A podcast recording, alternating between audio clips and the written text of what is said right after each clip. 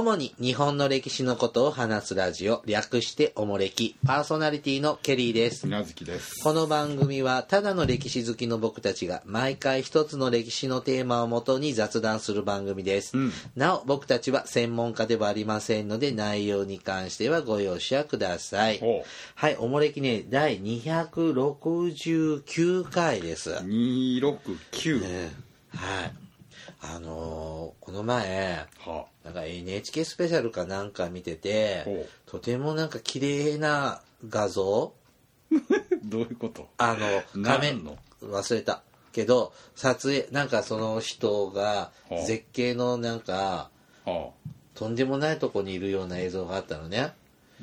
絶景の。絶。景なんかすごい人が踏み入れられないようなはなんかすごい綺麗すぎては違和感感じてはこれってカメラ撮影じゃなくコンピュータグラフィックスじゃないかなって思って本当にこれ撮ったんだろうかってなんか。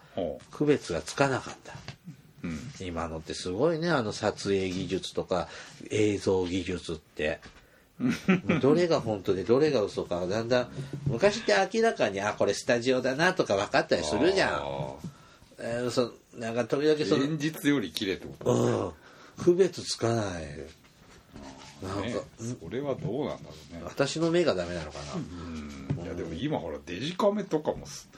真っ暗で撮っても結構明るいとかなんかこれってどうなんていううん。だからす携帯スマートフォンなんかもカメラ機能とかどんどんすごくなってるからさ、そこまで綺麗じゃないとダメなのって思ったりもするんですよ、ねそれ自体が CG じゃないけど作り物ちゃうのみたいな話ですよねだってすごいちゃんとした機械あったらそんなちょちょいってでき今できるわけでしょ？アメリカのハリウッドのとかすごいじゃんね、あのジュラシック・パークとか本当に恐竜いるのかしいるみたいに見えるもんね、うん。すごいなと思ったの。うん。あそう。うん、やっぱ 4K テレビとかになるとあなたテレビ見ないんでしょ？見ないけどさテレビ屋さんじゃない 電気屋さん行ったら売ってるじゃない？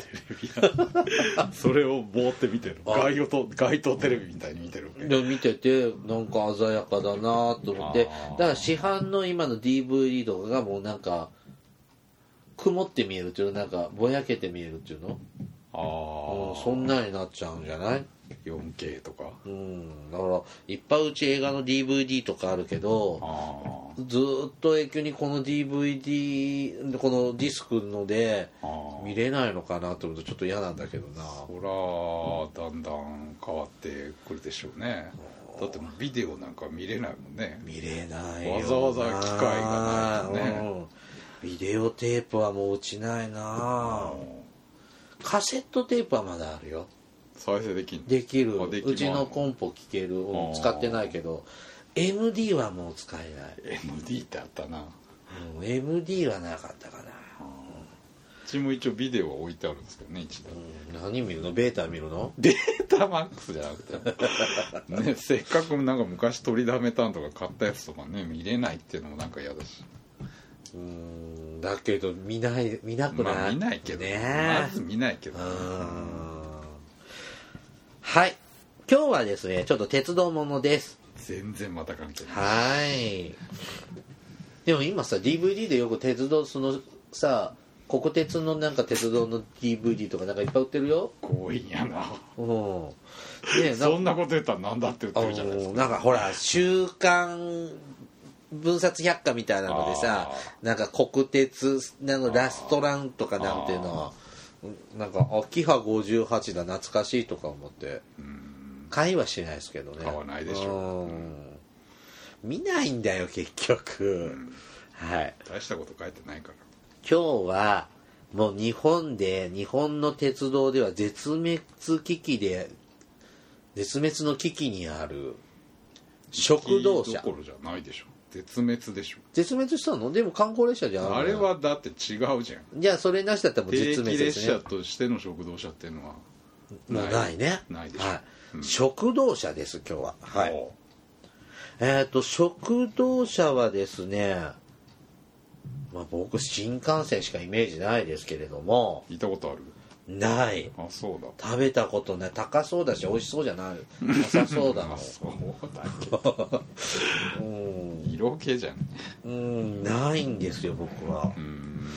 でなんか振動でこぼれたりしたら嫌だなとか思ったり。です、はい、でちょっと食堂車ねあのまあ今ないですけども、うん。昔はあってあね。どどういうメニューを提供されてたかというので、うん。えー、と鉄道の歴史みたいなのを振り返ちょっと触れてみようという回です。うん。で食堂車なんですが1930年昭和5年10月の10月からうん。東京神戸間を走った特急つばめうんに登場しまいやした違う。そういうわけじゃないですよ。あ違うの？食堂車自体はもちろん明治時代からあるけあどうん、ちょっと手元の資料でうん。しっかりメニューが分かるのでっていうことで。ああそうなの？あメニューが今そうそうそうそうでちょっと今日ね参考にするのはあの昔の時刻表です。そうですね。はい。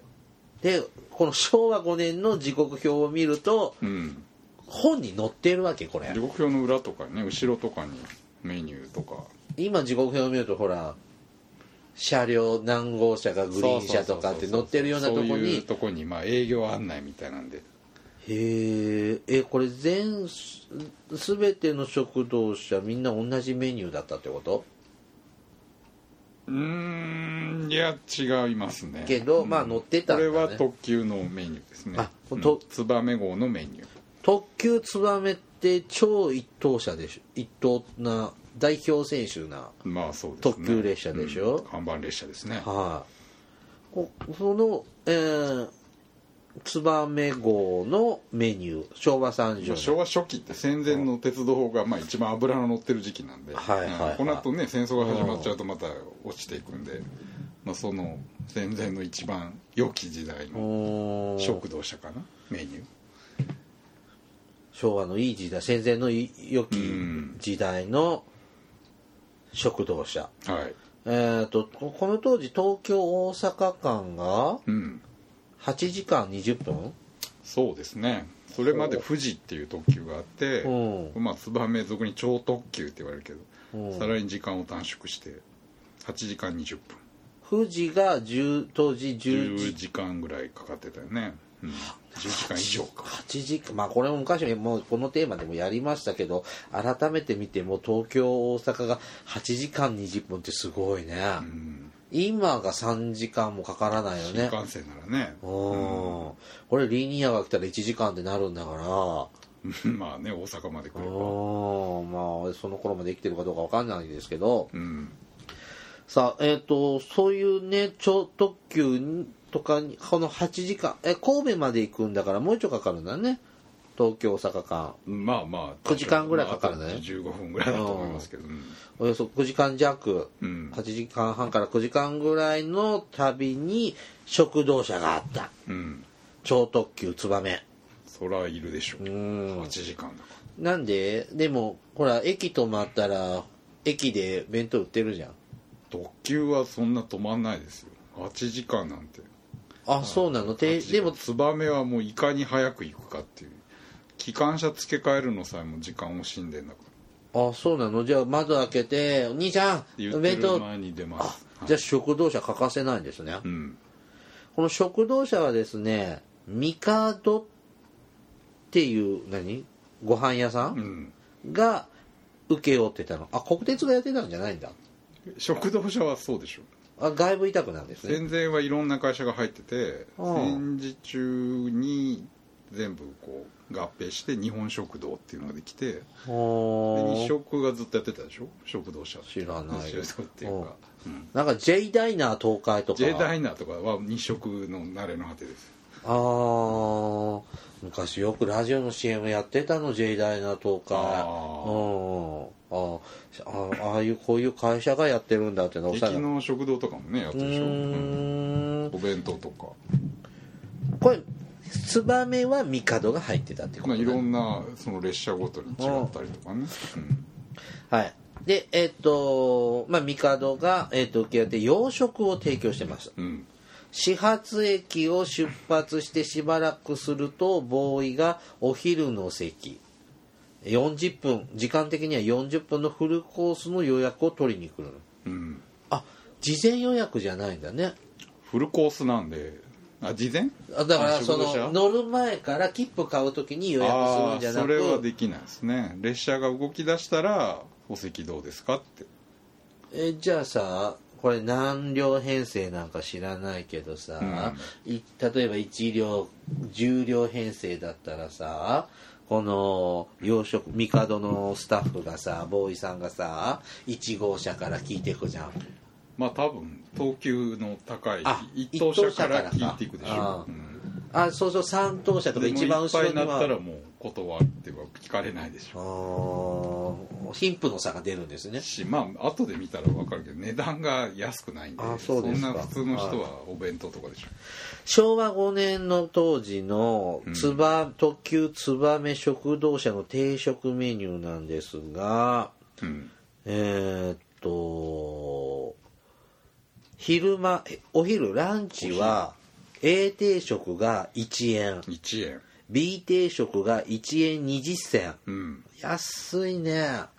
いや今ならね。はい。えっ、と、当時の物価ね、忘れちゃいけない。当時の物価ですけども、うん。えっ、と、かけそばが7銭。7銭ラーメンが10銭。うん。電車初乗りが5銭。うん。えっ、と、おまわりさん、警察官の初任給が45円。うんですね。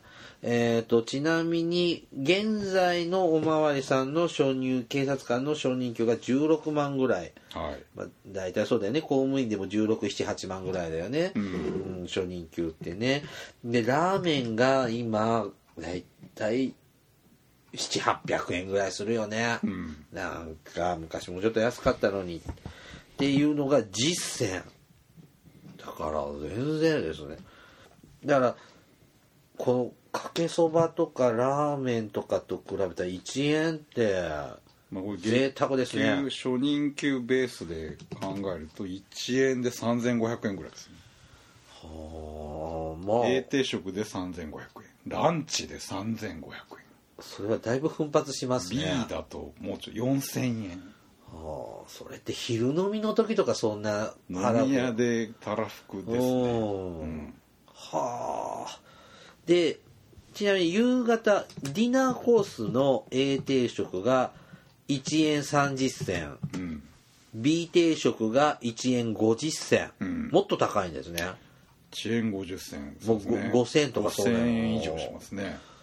それはまあまあホイホイはいけないね。うーんだし内容も相当ご立派なんでしょうな。う、んこれそのメニューですね。まあ季節によっても多少変わりがあるんでしょうけどちなみにこのか燕の食堂車が開業した時の昭和5年の10月にツバメができて、うん。その初日のだからまあ多分特多少特別料理だと思いますけどね、はい、これがスープ。うん。伊勢海老のゼリーがけ。ほ牛肉の松茸ソース。ううん。七面鳥の蒸し焼き温野菜あえ。添え。果物。コーヒうん。フルコーうわース結婚式みたい。結婚式でも出ないでしょ七面鳥は出ないわね、うん。食べないけど。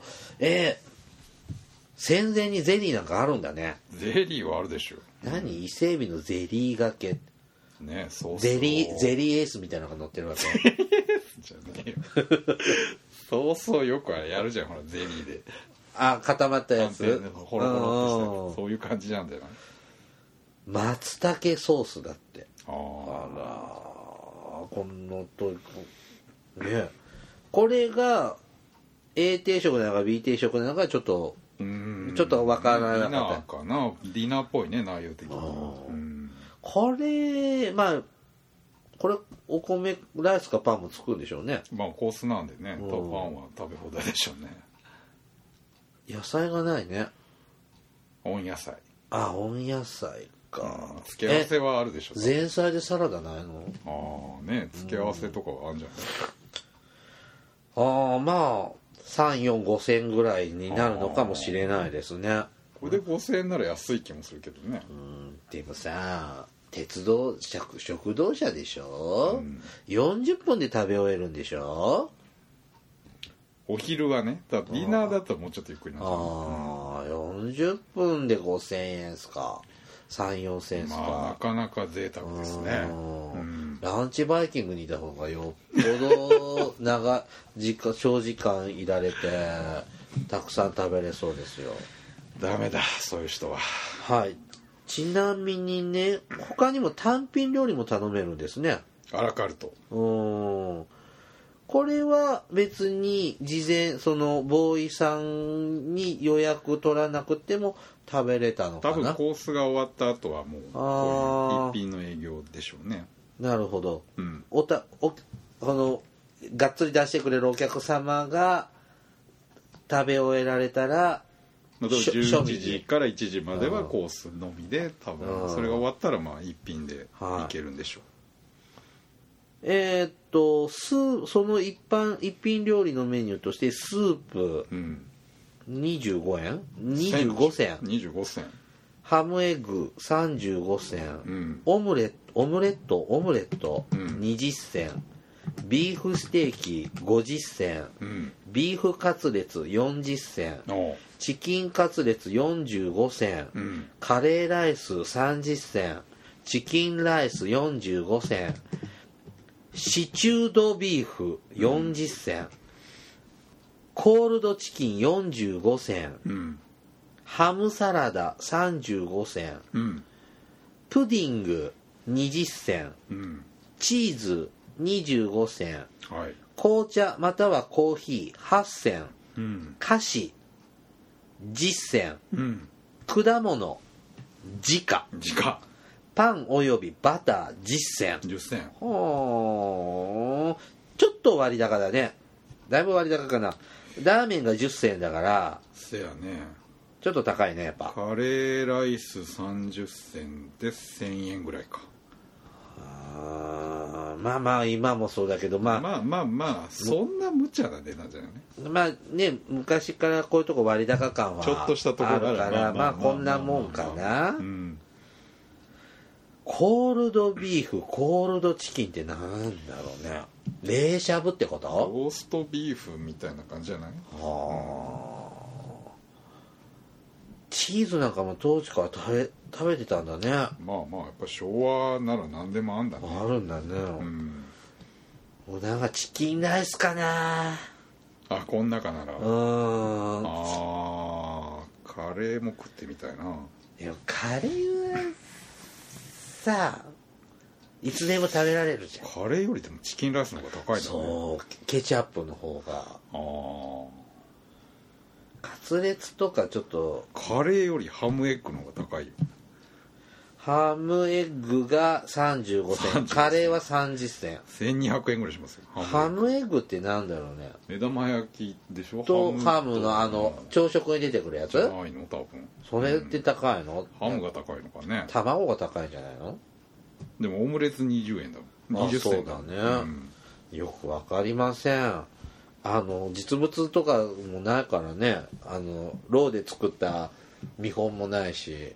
ねみ分かるやんでだからさ卵卵1個とハム1枚のハムエッグなのか卵2個とハム2枚ので35銭なのか分かんないじゃん。2枚でも大概じゃないですか。うんでも高級なんだろうね、まあ卵はね当時はん。安くはないわな。であとお酒ものじゃあの飲み物もありましてね、うん。えーっとウイスキーにビールに黒ビール。うん。白ぶどう酒に赤ぶどう酒。うん。和酒。これ日本酒のことかね。でしょうね。カクテール。うん。ブランデー。ペパーミント。うん。ポートワイン。うん。スタウト。うん。スタウトって何？なんかビールっぽい黒ビールっぽいやつですね。黒ビールとは違うでしょう炭酸水。うん。レモネード。うん。ジンジャーエール。ジンジャーエール。うん。三ツ矢サイダー。うん。カルピス。うん。スタウトは1円するの？あ違うの、いやそうでしょう。輸入品なのかな？ウイスキーが40銭。ブドウ酒4円3円2円とか。ぶどう酒は多分ボトルでしょ。ボトルとかデカンタウイスキーはこういうね多分シングルで出んじあゃないー。ジンジャーエールとか三ツ矢サイダーで26銭ですよ。すごいね。ラーメン2杯半食べれるんです。700800円とかしますね。あー。これは贅沢ですね。やっぱり。まあここで家族4人で食事したら万はいくわな。現代価格で言うとね。うん。えー大阪神戸行くだけでしょ。その間にこんなにやっぱセレブですね。まあ今とは違いますよね。そんな簡単に大阪なんか行けないでしょあーこれ戦前の話です。戦前の一番いい時期ですね。はい、うん。さあ今度はね1967え1964 7年に東海道新幹線が開通するのよ。64年。64年だよね、昭和39年。うん。のそのえっ、と開業して間もなく1968年昭和43年頃の、数年後。はい。昭和40年代前半の新幹線うん。の食堂車ほをちょっと紹介しますね。ううん。僕利用したことはないんですけどもえっ、と定食がえっ、と朝定食うん。が200円。200円ランチが420円。ハンバーグステーキ定食が340円。うん。フライドチキン定食が300円。うん。うなぎご飯が吸い物付きで300円だそうです。うんとうなぎ安いね。当時の物価うはん。当時の物価はえーっとかけそばが70円。70円。電車初乗りが20円。おまわりさんの初任給が3万円の時代です。まあちょっとやっぱ高いかな。でも。うんちなみにえっと一品料理みたいなやつですね。うん。が、えっと新幹線カレーライス180円チキンライス200円スープ100円エビフライ330円ハンバーグステーキだけだと240円うん。ポークカツレツ250円うん。スパゲッティ200円ハムサラダ200円コンビネーションサラダ200円ハムサンドイッチ150円ミックスサンドイッチ220円若鶏もも肉の唐揚げ250円うん。ご飯50円。パントースト50円。チーズクラッカー70円。ポテトチップス50円。ビール大170円うんビール小100円黒ビール110円ギネススタウト110円清酒特急 180mg170 円清酒1級140円うん。清酒2級100円ウイスキー特急130円うん。ウイスキー輸入300円牛乳40円。コーヒー紅茶70円。オレンジジュース60円。トマトジュースコーラ70円。サイダーシトロン50円。うん。炭酸水40円となっております。なんか物価は違うけどお高い感は変わらないね。まあ食堂車自体はうねん。メニューはバラエティだね面白いねいろいろ宮崎さん新幹線で何食べたの？私ねハンバーグの定食みたいなの食ったよ。ねハンマルシンハンバーグとかじゃないの？そんなことはないけ石井のどミートボールとか。まあまあまあまあねそういう凝ったもんではなかったかもしれない。うんだって頼むだって出来合いのもの温めてくれるだけじゃないの？こんな昭和になったら なあまあそれは一からいやでも焼いてたんじゃないかなフライパンで。はいさああれ危なくないの？火ガスガスでしょ？いや違うでしょ。で電気電気なの、うん。電気なんか要するに今みたいな IH とかじゃない時代に。いや電熱器でしょ、うん、こんなんでちゃんと焼けんの？焼けるよ。なんでそんなネガティブなの？えー、だってなんかちゃんと火通らなす気がしない？そんなことないよ。ちょっとしたもんでしたよ。あんまりあの電電気あの辺信用してないの？ああそりゃだってちゃんとしたやつでしょ。へえコンビネーションサラダとハムサラダお互い200円なんだけどね。コンビネーションって何のコンビネーションなんだろうね。なんでしょうね。さあまあ昭和の40年30年代40年代はまた鉄道がビュンビュン走ってた時代ですから、在来線の方にも食堂車もちろん残ってるわけですよね、そうやね。な燕とか富士とか夜行列車とか。ツバメはまあ、うん、まあまああるか。うんだ北から長距離列車山陽で。昔多かったもんね。うん。なんでやっぱ食堂車をつないでる列車っていうのも健在だったんですね。健在どころじゃないでしょ。長距離列車はあるのが前提でしょ。そうだよね。だって、うんこの昭和40年代はまだ東海道新幹線は東京大阪しかないんだもんね。まあ東海道新幹線ですからね、うん。山陽とかもないんだもんね、まだですね。はい。在来線はですねもうちょっとメニュー紹介するね。在来線はねえっ、と朝定食洋洋洋食バージョンが350円、うん。朝定食和食バージョンが300円、うん。特製ビーフステーキ定食1200円。1200円。ビーフステーキ定食800円。うん。ビーフシチュー定食500円。うん。グリルチキン定食400円。うん。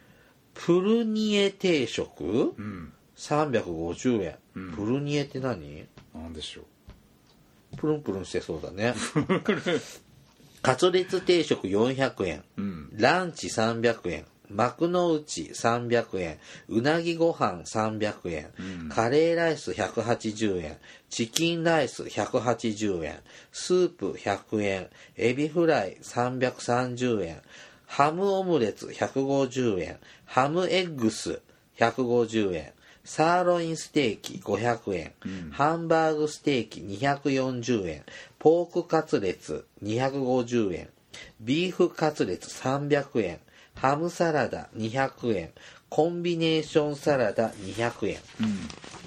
スパゲッティ200円、うん。ハムサンドイッチ150円ミックスサンドイッチ220円若鶏もものにもも肉の唐揚げ250円ご飯50円パントースト50円チーズクラッカー70円ポテトチップスえー、と50円ビール大170円ビール小100円黒ビール110円ギネススタウト110円、えー清酒特級170円、清酒1級140円清酒2級100円ウイスキー特級130円ウイスキー輸入300円牛乳40円、コーヒー紅茶70円オレンジジュース60円トマトジュースコーラ70円サイダーシトロン50円炭酸水40円。はい。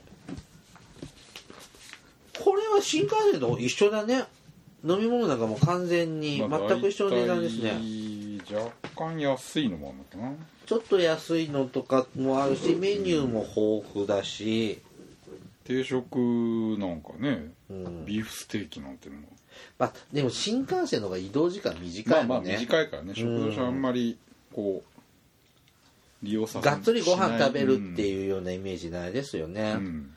だからやっぱ長距離列車の方がメニュー豊富なんだけどやっぱステーキっていうのは今より今も昔も高いのね。1200円ですかね。いきなりステーキって言ったことある？ない。ケリーさんシティにはまだ来てないんだけどああ。近くの町に来てやっぱ行列なんだって。ああ。うん。好きねああいうなの。がっつり食いたい時もあるんだけどねお肉。うん。はいねえ。ねこうきね番組聞いてらっしゃる皆さんも食堂車でどういうのをこう食べたでしょうね。うん。なんか思い出とかありませんかね？きっとあるんじゃないですか、ねえ。なんかとやっぱ特別感はあるっていうのは想像できるね。うん。うん。まあ今はだって新幹線なんか全部ないからさ、うん。駅とかコンビニで買い込んで持っていくもんね。あと駅弁買うかもうそうしかないよな。でもあれダメなんでしょ？たこ焼きとか551の豚まんとかは なんかダメみたいななんか今風潮なんでしょ？自主規制でしょ？別に鉄道会社がダメだってわけじゃないでしょ、うん。だってなんかツイッターとかに書かれるんでしょ、でもね昔は大概匂いだらけですよね。ね。うん、まあ嫌な匂いも。魚とかぶら下がってたよ昔。私タバコのもさそうプカプカ吸っててねって思うけど。でも東京から帰る時って駅弁とかさ買っていくけど、うん。まあでも駅弁だわな。みんなでも新幹線乗った途端に出して食べ始めるもんね。酒や乾き物だって匂うっちゃ匂うじゃないですかなんか難しいね。もうずっとクーラーと一緒にファブリーズわーって出しときゃいいんじゃないの？ああそれこそなんかなんだっけ？喫煙者みたいにうん。匂い OK 豚まん車た豚まん車こ焼き車たこ焼きってなんか一時期車販で売ってたらしいね。あ東そう。海道新幹線で。結構評判良かったらしいけどまあ結局その匂い云々っていう。難しいね人間ってね。そんなことって言ったらねまあねあの草屋とかだったらちょっとあかんなと思うけどね。いやまあ不快な匂いはねちょっと嫌だけどはい。ちょっと面白かったね昔とちょい昔の食堂車ちょいも昔？だってその戦前と高度経済成長時代今ないもうんん。もう新しい時代には残れなかった食堂車食堂車どころじゃないよね。夜行列車でさえほとんどなない。しい。もう一個しかないんでしょ？列車なんかね本当に昼間の電車ばっかりですね。いやこれ車ね。情緒あったあってよかった好きでしたね。な あそうなの？なんかあのベッドの横のなんか腰掛けに座って。ああ寝台車うん。なんかや夜の景色なんか見て旅してる感があってね。よかったですけどね。全部消えちゃいました。はい時代の流れですね。うん。さあお便りいきます。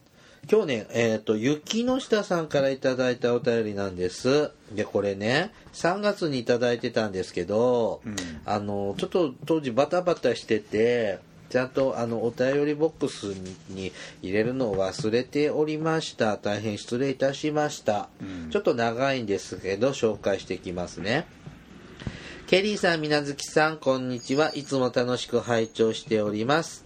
えーっと、私はおもれきを知って、まだ半年、3月当時で半年なのですが、過去回も少しずずつ遡って聞いています。素敵な声のみなずきさんといたずらっ子のようなケリーさん、お二人の掛け合いに思わず吹き出すこともあります。歴史にお詳しいお二人なのに、ゆるい雰囲気がとても心地よく楽しい時間です。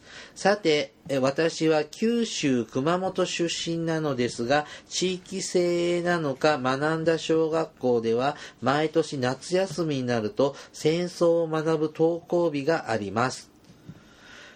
ありました、アニメの戦争映画を見たり講師の戦争体験を聞いたりした記憶がありますえー、と講師は、えー、と長崎で被爆された方などでした戦時私の祖父も徴兵されていたのですがえー、と今今日はその話を書かせていただきます。昭和18年、当時教師だった祖父も34歳で徴兵されました。小さな息子を病気で亡くした後でした。陸軍に入り、中国大陸は北市うん北北北方面だね。へ派遣されました。うんえー北市派遣の、えー、と部隊に所属していたようで大陸ではさまざまな村を転々と移動したようです。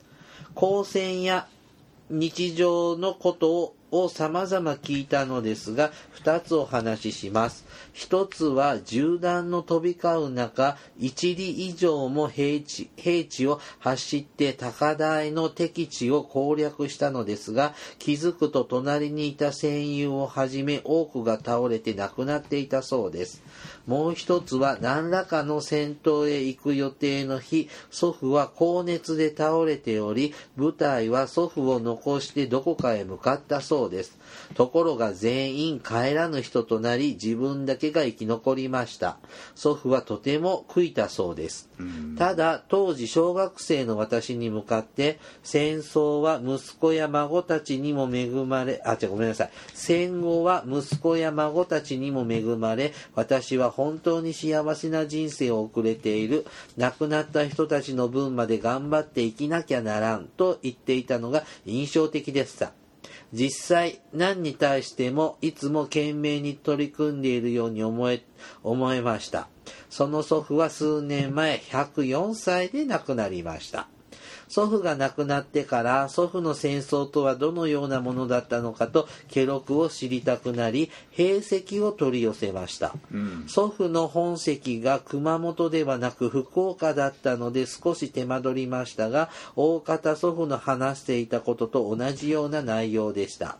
兵跡をもとに東京九段下の昭和館にて本や地図を開きほんのわずかですがほ祖父のたどった足跡を見ることもできました。うん。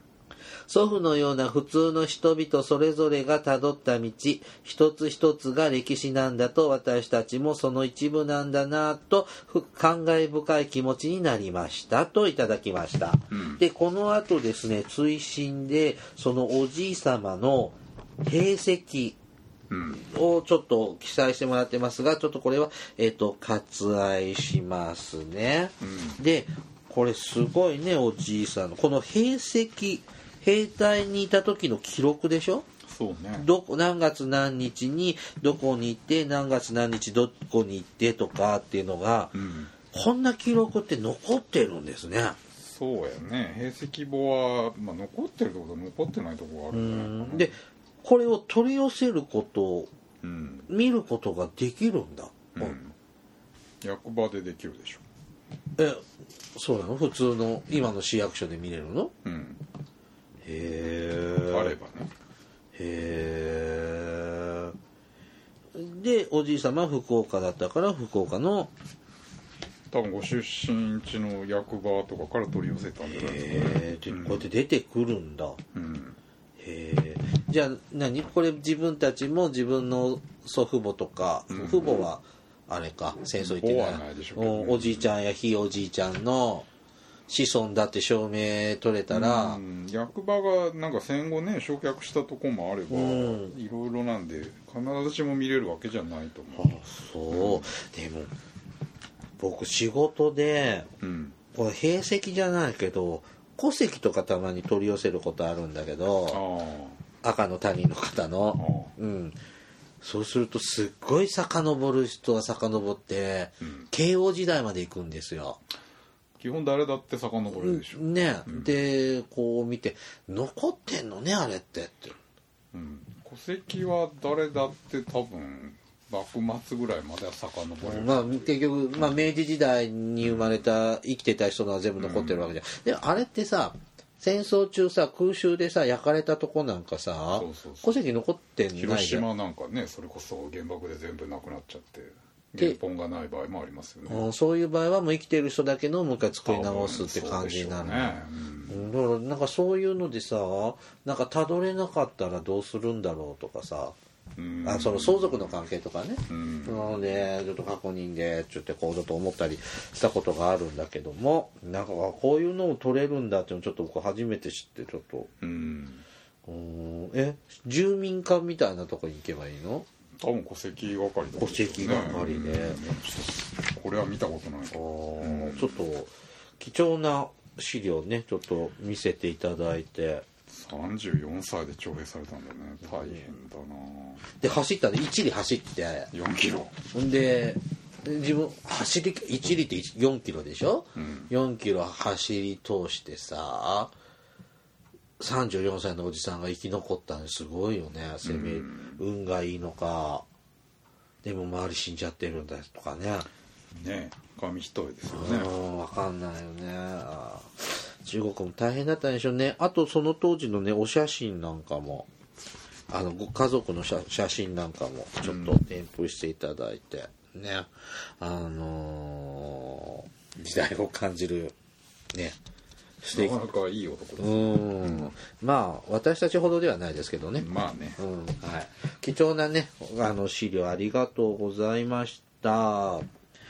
さもう一丁いくよ。おはい道のくの姉さんからいただきました姉さんはい。ケリーさん、みなずきさん、こんにちは。8回に入り、100回目の甲子園大会が始まりました。4月はい。8月にいただいたお便りですね。えー私は全国高等学校野球選手権大会の歌、栄光は君に輝栄冠。あ栄冠は君に輝くが大好きです、嬉しいことに福島駅の新幹線の発車音、新幹線の発車音が作曲家小関裕二の出身地ということで栄冠は君に輝くなんですよ。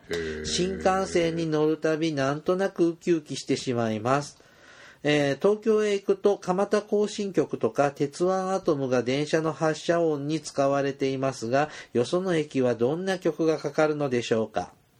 さて、256回の平成の漢字パート2を拝聴しました。懐かしい冬のそなたが登場したのは2004年なんですね。私が友人に冬のそなたの DVD を押し付けられてみたのはそれから7年後でしたが、吹き替えではない生のペヨンジュンの声は素敵でした。みなずきさんの声も素敵ですよ。えーそれから韓国歴史ドラマにハマり4回歴史の舞台巡りをしてきました。韓国ドラマはとにかく長いです。韓国では1日2話ずつ放送されるようです。ドラマではものすごい悪が登場しますが命を懸けて守ってくれる友達が必ず登場します。韓国ドラマの形でしょうか？何よりも私はいろいろな場面に挿入されている音楽と心に迫るセルセリフに見せられました。日本の歴史と重ねてみるのも面白いですね、そしてもう一つ2004年の忘れられないことを書かせてください。多分それまで他人のためにこんなに泣いたことはなかったと思います。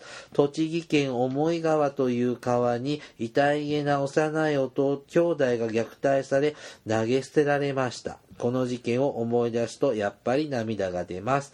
乱という字も多かったとか時代を映す感じですねといただきました。え栄冠に君は栄冠は君に輝くって何これ？あの甲子園の歌？そうそうそう。ラランラランラランララン。違うな。あー栄冠がでしょ。君に輝くでしょ。そんな歌ある？流れてんじあそう。え？そうですか。ゃんタラララララあそれそれそれそれそれそれそれそれそれ。タラララララそうそうそうそこ、うん、あああこれが福島県なんだ福島の方が作ったんだ戸籍ってことよねうんそうですねえー、福島駅の新幹線こんな音楽だっけルルルルルルのイメージしかないけど福島降りたことあるなあるよあそうなのあるよ聞いてないのうんでもあのほら翼とかあのくっつけたり外したりするのは見たから見てるからあれ福島。福島で山形に分かれるでしょ？ああ。うん。そうやったっけ？新幹線乗っとるマックス乗ったも最近なのかしらんねえ。今こういうの多いよね。なんか各駅でねなんかそういうゆかりのがあったらね、うん。ケリーサンシティもなんか最近 JR さんははあプルルじゃなくてあのなんかチャイムみたいな音になった？よあそうなうん。チャイム？うんなんかピンポン？ピンピンポーンじゃないけどチャラランみたいな。で それはなんかその有名人とかじゃないないないどこの駅もって感じの。あなたらへんのとこってないよねあんまり。ないあなた JR あのあの辺はやらないのかなあんまり。そんなの興味ないんじゃない？JR さん。東京多いよね。東京多い。関西もちょこちょこね、増えていた JR 屋敷高人とかあるもんね最近。ケリーさん JR ケリーさんはあんまり興味ないんじゃない？かな JR 系 JR ケリー。さんはあんまり興味ないんじゃないかなと思いますね、うん。まあ、JR ケリーさん在来線に興味ないじゃん。なあ新幹線はでもまあうん。TOKIO か B アンビシャスですね、うん。はい。じゃあね、今日はね、ここまでにしましょうね。はい。おもれきではですね、リスナーの皆様からのお便りを募集しています。あの人、ああの時代に行ってみたい、あの人に会いたい、おすすめの歴史漫画や歴史小説、大河ドラマなど、歴史ドラマや歴史映画の思い出や感想、戦争の体験談など、他にもいろいろとお便りテーマがあります。詳細はおもれきのブログをご覧ください。番組へのお便りは、E メールまたは Twitter のダイレクトメールでお送りください。メールアドレスは、メールアットマークおもれき .com。Twitter はひらがなでおもれきと検索してください。えーおもれきのアプリが Apple Store で無料配信されています。過去から最新回まで聞くことができます。また YouTube でも過去の回を配信しています。こちらでもおもれきをお楽しみください。はいはい。ではまた、ポッドキャストでお会いしましょう。さようなら。さようなら